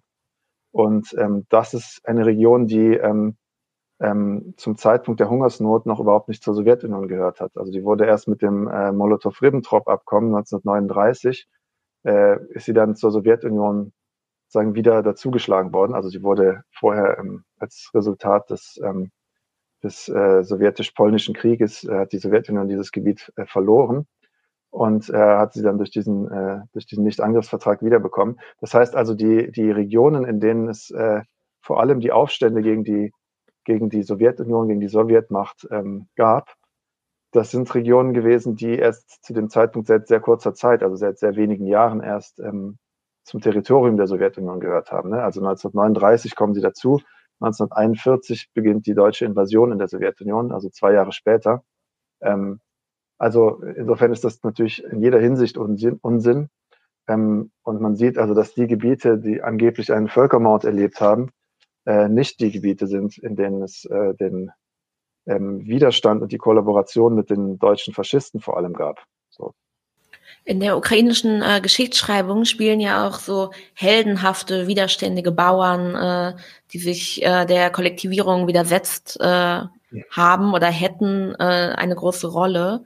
Für wie realistisch äh, hältst du das? Weil du hast ja gerade gesagt, dass äh, während der Hungersnot eh überhaupt nicht so viel Kraft da war, also so viel Kraft, äh, um sich zu widersetzen oder um äh, hunderte Kilometer irgendwo anders hinzu, hinzugehen. Ähm, für wie realistisch hältst du diese, diese Art der Geschichtsschreibung, dass die Bauern widerständig und heldenhaft waren?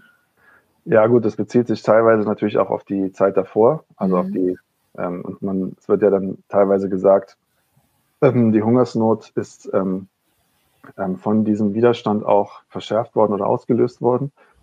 Wobei natürlich die Historiker, die das sagen, dann sagen, also die äh, Kollektivierungspolitik Stalins, die war so, so brutal, dass sie, dass sie zu diesen Verwerfungen und äh, dieser Chaos führen musste und deshalb die Hungersnot ähm, ausgelöst hat. Das ist schon so die Mehrheitsposition, äh, denke ich. Ne? Also gehört zu dieser Mehrheitsposition. Also auch die Leute, die sagen, es war unerwünscht, aber es ist trotzdem sozusagen Ergebnis dieser Politik gewesen. Ähm, ich habe es eben kurz schon mal angedeutet, weshalb ich das nicht so stark, nicht so überzeugend finde, weil ähm, der, also der Widerstand gegen die Kollektivierung, das war natürlich ein Phänomen, das die sowjetische Regierung zwar ernst genommen hat, weil, ähm, also wir müssen uns in Erinnerung rufen, dass immer noch der Großteil der Bevölkerung auf dem Land lebt zu dieser Zeit. Ne? Also ähm, wir haben ein, eine sehr große Landbevölkerung ähm, und wenn sich ein auch nur kleiner Teil davon gegen die Regierung erhebt, dann können das direkt mal schnell ein paar hunderttausend oder Millionen Leute sein trotzdem. Weil man hat ja über 100 Millionen, 120, 130 Millionen, wobei, ja, ganz so hoch glaube ich nicht. Also glaube, die gesamte Sowjetunion hatte ja, hatte, glaube ich, zu dem Zeitpunkt irgendwas von 140, 150 Millionen Einwohner oder so, müsste ich jetzt aber nochmal nachgucken. Aber ähm, ein Großteil davon lebte ja auf dem Land. So. Ähm, wenn sich jetzt ein Großteil der Bevölkerung gegen die Kollektivierung gestellt hätte, dann wäre sie nicht möglich gewesen. Das ist, glaube ich, klar. Ähm, Mark Tauger, den ich ja auch eben schon zitiert habe, zeigt auch, also er hat auch eine, äh, einmal eine Studie gemacht, ähm, die ich sehr interessant fand, weil sie zeigt, dass es also selbst ähm, die großzügigsten Schätzungen, die also ähm, zum Beispiel Mehrfachzählungen ausblenden und so weiter, ähm, also sozusagen die Obergrenze von dem, was man einschätzen kann, gehen äh, auf dem Höhepunkt der Kollektivierung davon aus, dass sich maximal fünf Prozent der erwachsenen bäuerlichen Bevölkerung überhaupt an Protesten beteiligt hat. Fünf Prozent, wie gesagt, ist immer noch viel, ne? das sind immer noch ein paar Millionen in so einem Land. Aber ähm, trotzdem sind das, äh, also das, ist, das heißt natürlich, dass 95 Prozent, höchstwahrscheinlich sogar deutlich mehr, das nicht gemacht haben. Und von diesen fünf Prozent waren wiederum die allermeisten Proteste, also mehr als 90 Prozent wiederum, äh, waren friedlich. Das heißt, wir haben jetzt mhm. insgesamt noch sowas, vielleicht 0,5 Prozent insgesamt der Bevölkerung, die sich an nicht friedlichen Protesten beteiligt haben. Ähm, und nicht friedlich kann jetzt auch heißen, dass man irgendwas kaputt schlägt oder so. Ne? Das heißt nicht bewaffneter Aufstand. Ähm, da hat er nämlich auch also eine, Schätzung, dass es nur bei einem Prozent dieser Aktionen, also bei einem verschwindend geringen Teil der, der Gesamtbevölkerung, um bewaffnete Aufstände ging. Ähm, und in all diesen Fällen ähm, hat die Regierung natürlich reagiert, und zwar in der Regel nicht, äh, nicht durch Repressionen. Das gab es äh, natürlich auch, aber ähm, in aller Regel hat man äh, nicht äh, repressiv reagiert, sondern man hat Aktivisten aufs Land geschickt, die dann mit den Leuten, mit den Bauern geredet haben, teilweise Zugeständnisse gemacht haben oder versucht haben, besser zu erklären, warum man das jetzt so macht und so weiter. Ähm, und natürlich gab es auch viele Bauern auf, äh, auf dem Land, die die Kollektivierung sehr aktiv unterstützt haben.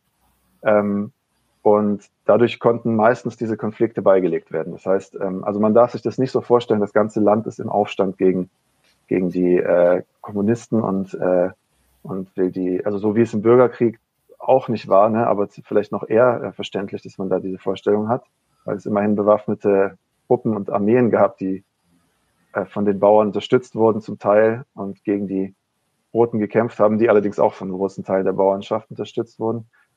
Genau, also wir haben, das heißt, in der Regel, da hatten wir Proteste damals. Ähm, Proteste heißen natürlich auch nicht, dass die Bauern aufgehört haben zu arbeiten oder das heißt auch nicht, dass sie jetzt ihr gesamtes Getreide versteckt haben oder ihr Vieh abgeschlachtet haben oder so, so wie man das oft hört. Ähm, äh, es gab natürlich äh, Massenschlachtungen von Vieh und es gab auch Getreide, äh, sagt man, Unterschlagungen oder sowas. Aber ich halte das, wie gesagt, nicht für so plausibel, dass es, ähm, dass das die Ursache der, der Hungersnot ist. Dann, also ist das auch ein Mythos, würdest du sagen? Ja, also ist vielleicht ein bisschen starkes Wort. Also ich finde es nicht überzeugend. Ne? Das ist jetzt nicht, äh, ist nicht auf demselben Level für mich wie diese ganze Völkermord-Legende oder so, weil es durchaus seriöse Historiker gibt, wie jetzt irgendwie Wheatcroft und Davies oder so, die auch ähm, dem, äh, also diesem bäuerlichen Widerstand eine größere Rolle jetzt beimessen würden. Ähm, also das sind jetzt, ja, das ist, deswegen würde ich, würde ich mich da vielleicht ein bisschen zurückhaltender ausdrücken. Ich wollte jetzt nur sagen, warum ich, ähm, warum ich mich das jetzt nicht überzeugt, dass das der wesentliche Faktor gewesen sein könnte. Ähm, man kann also sich generell auch fragen, ne? also die, die, Kollektivierung wird oft natürlich als ein totaler Fehlschlag dargestellt äh, in der westlichen Geschichtsschreibung. Auch das ist ähm, fraglich oder fragwürdig aus meiner Sicht, weil es ähm, schon so war, also wenn man sich die Produktionszahlen ansieht, dass es langfristig die, ähm, also die Produktivität natürlich gestiegen ist was auch durch äh, den Technikeinsatz passiert ist. Und äh, das war ja die Überlegung, ne, dass man ohne Kollektivierung keine, keinen großflächigen Einsatz von Agrartechnik, ähm, dass das nicht möglich ist. Ähm, oder auch zum Beispiel sowas wie, dass man äh, aufs Land geht und den den Bauern ähm, dabei hilft, ihre Anbaumethoden zu verbessern und sowas, ähm, geht ja auch nicht so gut, wenn die überall verstreut sind ähm, und keine Form der Organisierung haben untereinander. Ähm, also ja, genau, deswegen. Und, und natürlich äh, sind auch diese, diese, äh, diese Klein, Kleinwirtschaft an sich natürlich auch ineffizient gewesen. Also das war auch eigentlich unbestritten damals. Und das, äh, also, dass diese Bewirtschaftung von so kleinen Landstreifen, die sich bis dahin, also die es seit sehr langem in Russland gab, dass also man so lange, oft so lange Streifen hatte, wo man dann entlang fuhr mit seinem Flug und der nächste Streifen liegt irgendwo einen Kilometer weiter oder sowas, dass das nicht äh, besonders, keine besonders effiziente Form der Landwirtschaft war.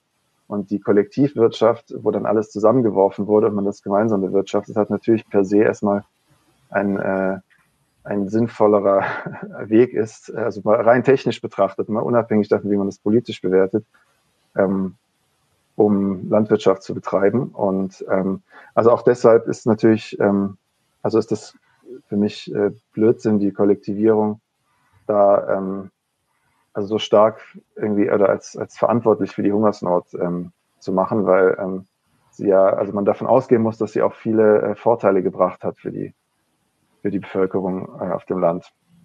Auch und wenn wir jetzt war, ja. und wenn wir jetzt noch mal zu heute kommen, ähm, was was denkst du, was die äh, welche politische Funktion die äh, der Mythos des Holodomors äh, und die Anerkennung äh, heute erfüllen? Ähm, ja, also es gibt natürlich ein, ähm, ein also eine generelle Stimmung oder ein generelles Klima, zum, das ein Umschreiben der Geschichte ähm, fordert oder fördert oder betreibt, wie auch immer. Ne? Also ein, gibt eine generelle Tendenz dazu. Ähm, das, was ich als Geschichtsrevisionismus bezeichnet habe, ähm, das gibt es überall. Also wir haben dafür viele Beispiele. Auch zum Beispiel, ganz anderes Beispiel wäre jetzt diese, äh, also diese, diese Vehemenz, mit der man die deutsche Kriegsschuld im Ersten Weltkrieg äh, auf einmal in Frage stellt. Also diese Christopher Clark-Kontroverse zum Beispiel. Ähm, aber ähm, es gibt es ganz besonders in Osteuropa, also in ehemaligen ähm, äh, sozialistischen Ländern oder äh, Sowjetrepubliken. Ähm, und da ganz besonders natürlich in der Ukraine, allerdings auch im, im Baltikum oder in, in, Polen und so weiter. Also es ist eigentlich überall so. Ungarn ähm, gibt da eigentlich keine Ausnahme. Ähm, und ähm, in der Ukraine ist es, also drückt sich dieser Geschichtsrevisionismus nicht nur in einer Verfälschung der Geschichte aus, sondern eigentlich in einer Rehabilitierung des Faschismus. Ähm, ganz offen. Ähm, also da gibt es natürlich tausend Beispiele, äh, wie sich das in der Ukraine auswirkt. Also ähm, zum Beispiel ähm, gab es ein, eine zentrale Straße in Kiew, die nach Nikolai Vatutin benannt war. Ähm, also Vatutin war, ein, war der Befehlshaber, unter dem die erste ukrainische Front der Roten Armee im Zweiten Weltkrieg die Ukraine befreit hat ne, von den Nazis. Und wie gesagt, wir wissen, was, was die Bevölkerung der Ukraine äh, erleiden musste unter den Nazis, unter der Besatzung und ihren Kollaborateuren. Ähm, insbesondere die jüdische, aber nicht nur die jüdische Bevölkerung. Ähm, und Vatutin wurde von einem Attentäter der UPA, also dieser faschistischen Aufstandsarmee, ermordet. Diese Straße, der Vatutin-Prospekt, ja, der wurde, ähm, also nach einem Befreier der Ukraine benannt, wurde nach einem, äh, wurde umbenannt und ist jetzt nach einem äh, der Kollaborateure der Nazis benannt. Ne? Also der heißt jetzt Schuchjewitsch-Prospekt. Nach Raman Schuchjewitsch, mhm. ähm, einem der äh, nach Bandera und Melnik, einem der Führer der faschistischen Bewegung, einem, äh, also einem zweifellosen Kriegsverbrecher. Ähm, ja, und das in einem Land, das ähm, in diesem Krieg etwa 20 Prozent seiner Bevölkerung verloren hat. Ähm, oder sieben Millionen Menschen, ne, wenn man das mal äh, in absoluten Zahlen äh, hören will. Ähm, und äh, dieser Krieg wurde ja und, und dieses Besatzungsregime wurden eben von, von diesen ukrainischen Kollaborateuren mit, mit durchgesetzt. Ähm, da gibt es natürlich, das ist jetzt ein Beispiel, das ich herausgegriffen habe, da gibt es natürlich ganz viele andere. Also überall stehen jetzt Statuen für Bandera. Ähm, ähm, es gibt diese Entkommunisierungskampagnen, dass man alles, was an die Sowjetunion erinnert, äh, auslöscht. Alles, was an einen gemeinsamen, eine gemeinsame Geschichte von Ukrainern und Russen und anderen Völkern erinnert, an einen gemeinsamen Kampf gegen den Faschismus erinnert und so weiter. Das wird alles, äh, alles aus dem öffentlichen Gedächtnis gelöscht.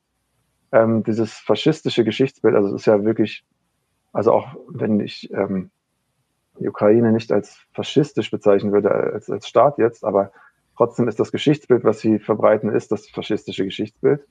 Es wird in den Schulen unterrichtet. Ähm, die Sowjetunion ist natürlich das, das absolut Böse und der Russe ist der Feind. So, und das wird natürlich jetzt durch den Krieg alles noch, noch schlimmer und noch äh, verschärft. Ähm, ja, also das heißt, die Ukraine ist, ist zwar nicht faschistisch meines Erachtens, aber es ist schon eine ultranationalistische, so wirtschaftsliberale, Kapital, kapitalistische Diktatur, ähm, die da von der NATO und der EU ähm, gestützt wird. Ähm, und die Ukraine stellt sich natürlich dann als, also in, durch die Geschichte als Opfer dar. Ne? Also, also die nationalistischen Ukrainer stellen die Ukraine so dar nicht die, nicht alle natürlich, ähm, wofür es aber keinerlei Grundlage gibt, meines Erachtens. Ne? Also natürlich gibt es eine, gab es im Zarenreich eine nationale Unterdrückung der Ukrainer, da habe ich ja eben schon einiges zu gesagt. Aber seit der Oktoberrevolution stellt sich das schon ganz anders dar. Und da ist die Ukraine auch ähm, ein wesentlicher Schauplatz des, des Klassenkampfes gewesen. Ne? Also in der Revolution sind die, ähm, ist die Bevölkerung, die Arbeiter und Bauern der Ukraine sind ein sehr wesentliches Subjekt auch des, des Aufbaus danach. Also das ist eine, eine absolut nationalistische Mythologie, die eben nicht nur von den Nazis, sondern auch von den ja, neoliberalen Nationalisten oder wie man die nennen will, so wie Zelensky oder so, äh, verbreitet wird ähm, und sich eigentlich mit dem Bild, das die Faschisten selber verbreiten, deckt. Und da ist natürlich die Ukraine kein Einzelfall. Ne? Das ist, ähm, wie gesagt, das ist eigentlich überall nach der nach dem Ende der Sowjetunion, nach der, der Konterrevolution in der Sowjetunion ist das überall so. Ähm, wir haben im Baltikum, äh, also in den baltischen Staaten, äh, also Estland, Lettland, Litauen, ähm, werden Statuen für SS-Leute äh, aufgebaut, die die russischsprachige Bevölkerung oder die werden ähm, massiv diskriminiert, noch, noch stärker auch als, äh, als es in der Ukraine äh, der Fall ist. Ähm, die Sowjetunion wird als, als eigentlich Besatzungsregime dargestellt. und das wurde natürlich von der EU und der NATO faktisch immer gefördert. Ähm, ähm, es gilt aber natürlich auch auf der anderen Seite, sage ich jetzt mal. Ne? Also als, zum Beispiel in Kasachstan, was ja eher, also ist nicht ganz klar zuzuordnen, aber eher ähm, zumindest was das Bündnissystem angeht, mit Russland verbindet ist, also in, in, in der Organisation des Vertrags für kollektive Sicherheit. Ähm, auch da gibt es diese Bestrebungen zur Rehabilitierung von Nazi-Kollaborateuren. Ähm, auch in Russland selbst äh, wissen wir, dass Putin sich regelmäßig auf die, auf die Weißen beruht, auf Ivan Ilyin, also ein, ein also den, den äh, Philosophen des russischen Faschismus eigentlich. Ähm, und also damals historisch gesehen, ne? aber auch jemand wie Alexander Dugin, also ein, äh, ein rechtsextremer Ideologe, der zu Putins Beratern zählt. Ähm, ja, genau. Ne? Also es ist auch in Russland gibt es natürlich diese Tendenzen. Ähm, und das ist auch klar, glaube ich, ne? weil es ist, ähm, also man hat den, den Kommunismus als ähm, Geschichte, der soll entsorgt werden, ähm, für alle Zeiten möglichst, was sie natürlich nicht schaffen werden, aber was sie natürlich trotzdem versuchen. Ähm, und also daran soll nichts Gutes gelassen werden. Im Fall Russlands ist es ein bisschen anders, weil man sich natürlich trotzdem auf den großen Vaterländischen Krieg bezieht und sowas, aber in den meisten Ländern wird das sozusagen komplett dann verteufelt. Ähm, und man braucht natürlich eine neue Ideologie, die irgendwie äh, die Bevölkerung, äh, ja, äh, also die ein, ein Aufbegehren oder sowas verhindert, weil natürlich nach dem Ende des Sozialismus extreme und bisher eigentlich nicht, nicht dagewesene Einbußen des Lebensstandards stattgefunden haben in all diesen Ländern. Also in der Ukraine zum Beispiel ganz besonders auch. Also wo einfach die Wirtschaft völlig äh, zusammengebrochen ist nach dem, nach dem Ende der Sowjetunion, nicht davor. Ne? Das ist auch auch wichtig, das zu betonen, also nach der Einführung des Kapitalismus. Und ähm, die neue Ideologie ist halt der Nationalismus. Und ähm, ja, äh, damit einhergehend die Verfälschung der Geschichte ähm, und die Verharmlosung der Verbrechen der Weißen und der, und der Nazis. Und welche Funktion erfüllt, äh, erfüllt das in der BRD, deiner Meinung nach? Ja, also in der BRD ähm, eigentlich dieselbe wie auch international. Ne? Also international, damit meine ich jetzt eigentlich nicht international, sondern äh, im kollektiven Westen oder wie, also in, der, in, in den NATO-Staaten und EU-Staaten. Ähm, nämlich, dass man, also ich würde sagen, drei Sachen werden damit erreicht oder sollen damit erreicht werden.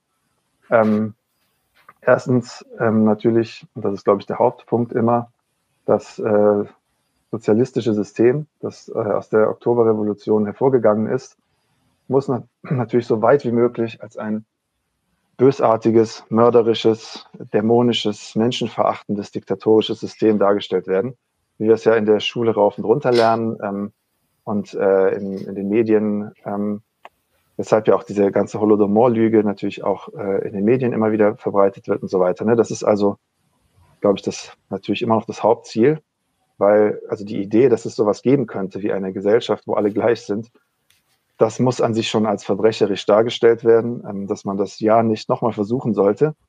Ähm, so, das ist der erste Punkt. Der zweite ist, ähm, dass ich schon sagen denke, dass eben äh, ja es auch gewissen Kreisen auf jeden Fall natürlich darum geht, die Verbrechen des Faschismus und seiner Verbündeten zu relativieren, mhm. indem man einfach sagt, äh, ja, die, also die Kommunisten haben noch schlimmere Sachen begangen oder genau das Gleiche oder sowas. Ähm, es ist, glaube ich, auch klar, ne? also vor allem, wenn man, äh, wenn es darum geht, dass ähm, der, also die, ja, die Schuld, historische Schuld Deutschlands irgendwie, ähm, man jetzt mal gerne aufhören würde, da immer, immer drüber zu reden und so. Ich meine, diese Schluss, Schlussstrichdebatte gab es ja in der BRD seit, äh, seit dem Ende des Zweiten Weltkriegs eigentlich. Wurde von FDP und, und CDU auch zum Beispiel also CDU, CSU und FDP, äh, lange immer wieder äh, gepusht. Und äh, was ich denke, ist auch nicht unwesentlich ist, ist drittens, dass natürlich das jetzt ein Propagandainstrument auch ist im Sinne des, ähm, des westlichen Imperialismus und, ähm, und vor allem natürlich von fanatisch antirussischen Regierungen in Osteuropa, wie jetzt zum Beispiel in Polen oder Litauen oder so, ähm, um, äh, also um das zu ethnisieren, um dann zu sagen, also der, die Russen haben das, also die Russen haben dieses Verbrechen begangen, was natürlich, also selbst wenn es jetzt ein Völkermord wäre, würde das nicht stimmen, weil es dann sehr, sehr viele ukrainische Funktionäre gab, die das mit umgesetzt hätten. Ähm, aber also es wird zu einer nationalen Sache umgelogen. Ähm, und um natürlich äh, Russland also in, als Nachfolgestaat eines genozidalen Systems äh, darzustellen. Ähm, und, äh, und jetzt natürlich im Kontext des ganzen Krieges ist es natürlich ganz besonders offensichtlich und wird besonders gerne auch herangezogen. Das hatte ich ja eben schon was gesagt, ne, dass man dann Putin als den Wiedergänger von Stalin darstellt und so. Ähm, und ähm, ja, genau, also Stalin hat schon mal die Ukraine alle massakriert und jetzt kommt Putin und macht nochmal das Gleiche, so, also so in diesem Sinne. Ähm, genau.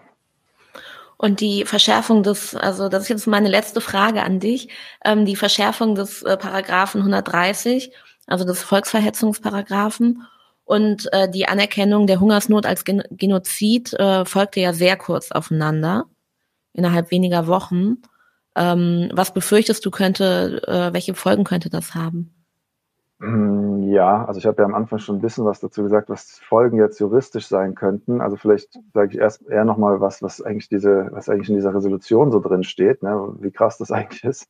Also erstmal ist es ja so, dass diese ähm, Resolution jetzt nicht aus dem, nicht vom heiteren Himmel gekommen ist, sondern die Ukraine versucht äh, seit Jahren ähm, die Anerkennung des sogenannten Holodomor ähm, durchzusetzen als ein, also als einen Völkermord.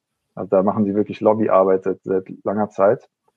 Ähm, und das war bisher eben nicht erfolgreich, aber jetzt in, in diesem neuen Kontext, ja, also da, also dass jetzt der Krieg äh, da stattfindet, hat dazu geführt anscheinend, dass man historische Ereignisse ganz anders bewerten muss.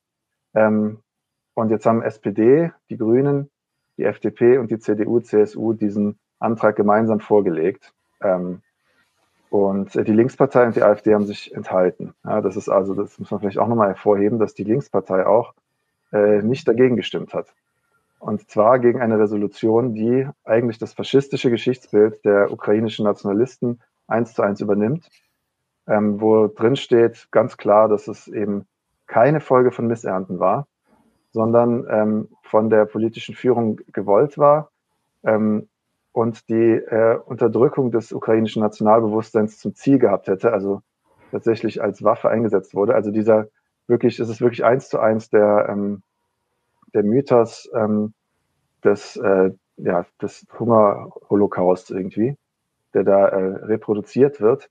Äh, es ist die Rede von systematischer Verfolgung und Vernichtung von Ukrainern, äh, wo ich mich frage, wo das statt und wann das stattgefunden haben soll. Ähm, hat es natürlich nicht hat nicht stattgefunden. Ähm, und äh, ja, also das, das steht da alles drin. Also äh, wie gesagt, das ist, ähm, das ist eigentlich eins zu eins dasselbe, was die, was die Nationalisten äh, und Faschisten in der Ukraine sagen.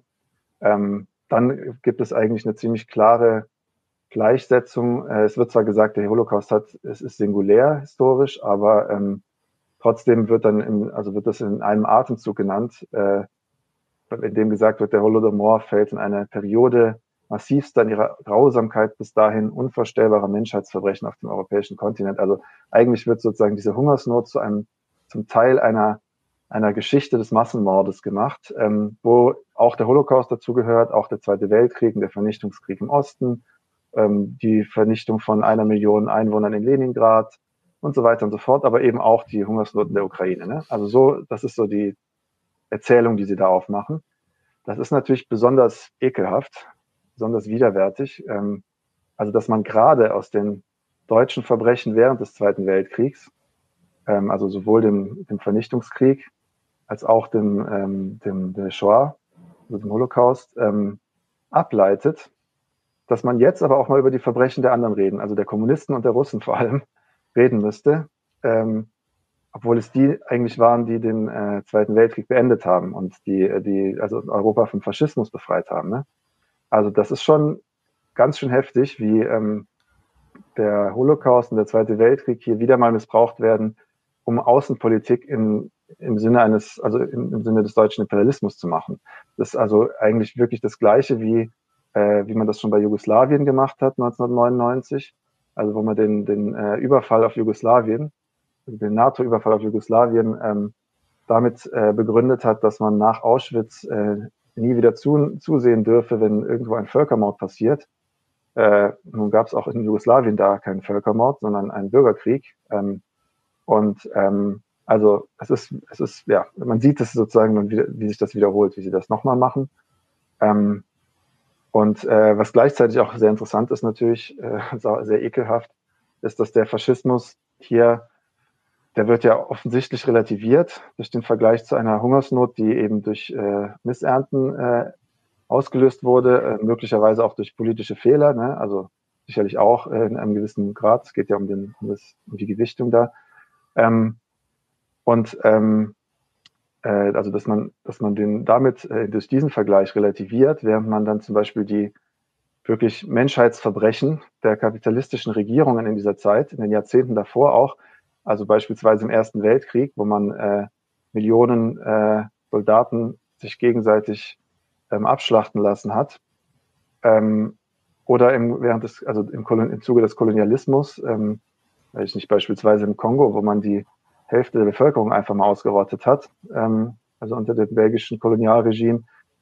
Ähm, also das wird da komischerweise irgendwie nicht erwähnt. Also ist natürlich nicht komisch, sondern äh, es ist ganz klar, dass sie das nicht erwähnen, weil es ähm, Verbrechen von Regierungen sind, wo es eine historische Kontinuität gibt und wo es auch eine kausale Verbindung natürlich zum Faschismus gibt. Ne? Also der Kolonialismus ähm, und der, also ein, der natürlich mit massivem Rassismus ähm, gerechtfertigt wurde immer, ähm, hat natürlich, ist natürlich ein Teil der Vorgeschichte unmittelbar des äh, Faschismus auch, der eigentlich diese Ideen äh, aufgegriffen und konsequenter weitergeführt hat. Ähm, also den, die Idee des Kampfes der Rassen und so weiter. Also das ist schon, das ist schon ein, ein extremer Rechtsruck eigentlich in der Geschichtspolitik. Ähm, und man ergibt, man gibt sich ja auch eigentlich keine Mühe, das zu verstecken, dass das eine Geschichte, dass das Geschichtspolitik ist, also nicht Geschichtsschreibung, sondern Geschichtspolitik. Ähm, also unmittelbar politisch motivierte Umschreibung von Geschichte. Ähm, und warum das so ist, ist, glaube ich, auch klar, ne, warum man das jetzt, also habe ich auch schon gesagt eigentlich, warum man das jetzt gerade macht, weil ähm, ja, wir erleben natürlich gerade einen blutigen und auch sehr, sehr gefährlichen äh, Konflikt zwischen der NATO und äh, dem kapitalistischen Russland in, Bünd in einem gewissen Bündnis mit China. Ähm, also jetzt nicht nur in der Ukraine, sondern als, als weltweiten zwischenimperialistischen Konflikt würde ich das äh, sehen. Und äh, da geht es jetzt konkret in der Ukraine um, um die Aufteilung der Ukraine letzten Endes so. Und ähm, jetzt will man, also jetzt steht, leben wir in einem Land, was auf einer Seite dieses Konflikts äh, steht. Und diese Resolution ähm, schlägt jetzt natürlich zwei Fliegen mit einer Klappe. Einmal den äh, Klassenfeind, also den Kommunismus weiter nochmal zu, dem nochmal eins reinzudrücken, den nochmal zu verteufeln. Ähm, und auf der anderen Seite eben diesen Rivalen in diesem Konflikt, äh, also jetzt Russland, auch nochmal, ähm, ja, äh, auch nochmal möglichst äh, in, den schwärzesten Farben zu malen. Und das ist, glaube ich, gar nichts Neues. Ähm, das ist etwas, was man erwarten kann. Wenn man sich die Propagandaplakate beider Seiten während des Ersten Weltkriegs zum Beispiel mal anguckt, wie die sich gegenseitig dargestellt haben, dann äh, ist das, ähm, das, glaube ich, äh, also kommt man zu interessanten Erkenntnissen auch über Propaganda und ähm, vor allem, äh, ja, genau. Aber das Problem ist ähm, natürlich, dass die Leute das nicht so wahrnehmen werden. Ne? Die meisten Leute nehmen das so wahr, dass das jetzt eine, aha, okay, das ist interessant, darüber wusste ich jetzt noch nicht so viel. Es ist aber schlimm, dass es diesen Völkermord gab und dass darüber so wenig geredet wird und so weiter. Das ist natürlich das, was bei den meisten Leuten jetzt ankommt. Ähm, und was natürlich auch wieder den, das politische Spektrum weiter nach rechts äh, verschieben soll. Ne? Und, ähm, also, dass sich die Bevölkerung hinter die Kriegspolitik des eigenen, der eigenen herrschenden Klasse stellt, hinter die ganzen Waffenlieferungen und äh, ganze Eskalation, die es gegeben hat äh, im Fall der, des Ukraine-Konflikts, ähm, hinter die Sanktionen ähm, hinter die Aufrüstung, die jetzt in Deutschland passiert mit dem, mit dem 100 Milliarden Paket, ähm, gegen, äh, also gegen jede Verständigung oder sowas, die es geben könnte. Ähm, wobei die natürlich ähm, durch die, also angesichts des Konflikts sowieso unwahrscheinlich ist, aber dass die Bevölkerung sozusagen da auf Linie gebracht wird, ähm, um, ähm, ja, um, um diese Politik mitzutragen und gleichzeitig natürlich den Kommunismus als das ultimativ Böse zu sehen. Ja, Thanasis, vielen, vielen Dank für deine Zeit und äh, dass du dir Zeit für dieses äh, super interessante Gespräch, wie ich finde, genommen hast. Ja, sehr ähm, gerne. Jederzeit wieder. Ja, danke. Und äh, euch vielen Dank fürs äh, Zuhören oder Zuschauen. Und äh, genau, dann bis zum nächsten Mal. Tschüss. Tschüss. Leute, wir brauchen eure Hilfe. Wenn euch dieses Video gefallen hat, klickt auf Like, abonniert den Kanal und vergesst nicht das Glöckchen zu drücken, damit ihr benachrichtigt werdet, wenn wir neuen Content droppen. Außerdem solltet ihr uns überall folgen, wo wir verfügbar sind. Das ist Facebook, Instagram, Twitter und Twitch. Und wenn wir irgendwelche Ankündigungen machen oder Posts, dann shared, was das Zeug hält. Gebt uns all eure Liebe. Wir haben mittlerweile ziemlich signifikante Kosten. Wenn ihr es euch irgendwie leisten könnt, unterstützt uns doch auf Patreon. Dann kommt ihr auch in den Genuss verschiedener Vorteile, wie zum Beispiel Zugang zu unserer Discord-Community oder Zugang zu den ultrageheimen Patreon-Episoden, die wir dort posten. Außerdem könnt ihr uns natürlich auch über PayPal Spenden zukommen lassen. Außerdem haben wir mittlerweile einen eigenen Online-Shop. Das heißt, wenn ihr euch immer noch fragt, was ihr euren Lieben zu Weihnachten, Ostern oder sonst wie schenken könnt, geht dorthin und kauft duftes Merch. Alle Links dazu hier in der Beschreibung oder auch auf unserer Webseite 99 zu 1.de. Vielen Dank fürs Dabeisein, danke für die Unterstützung und wir sehen uns in diesem Theater.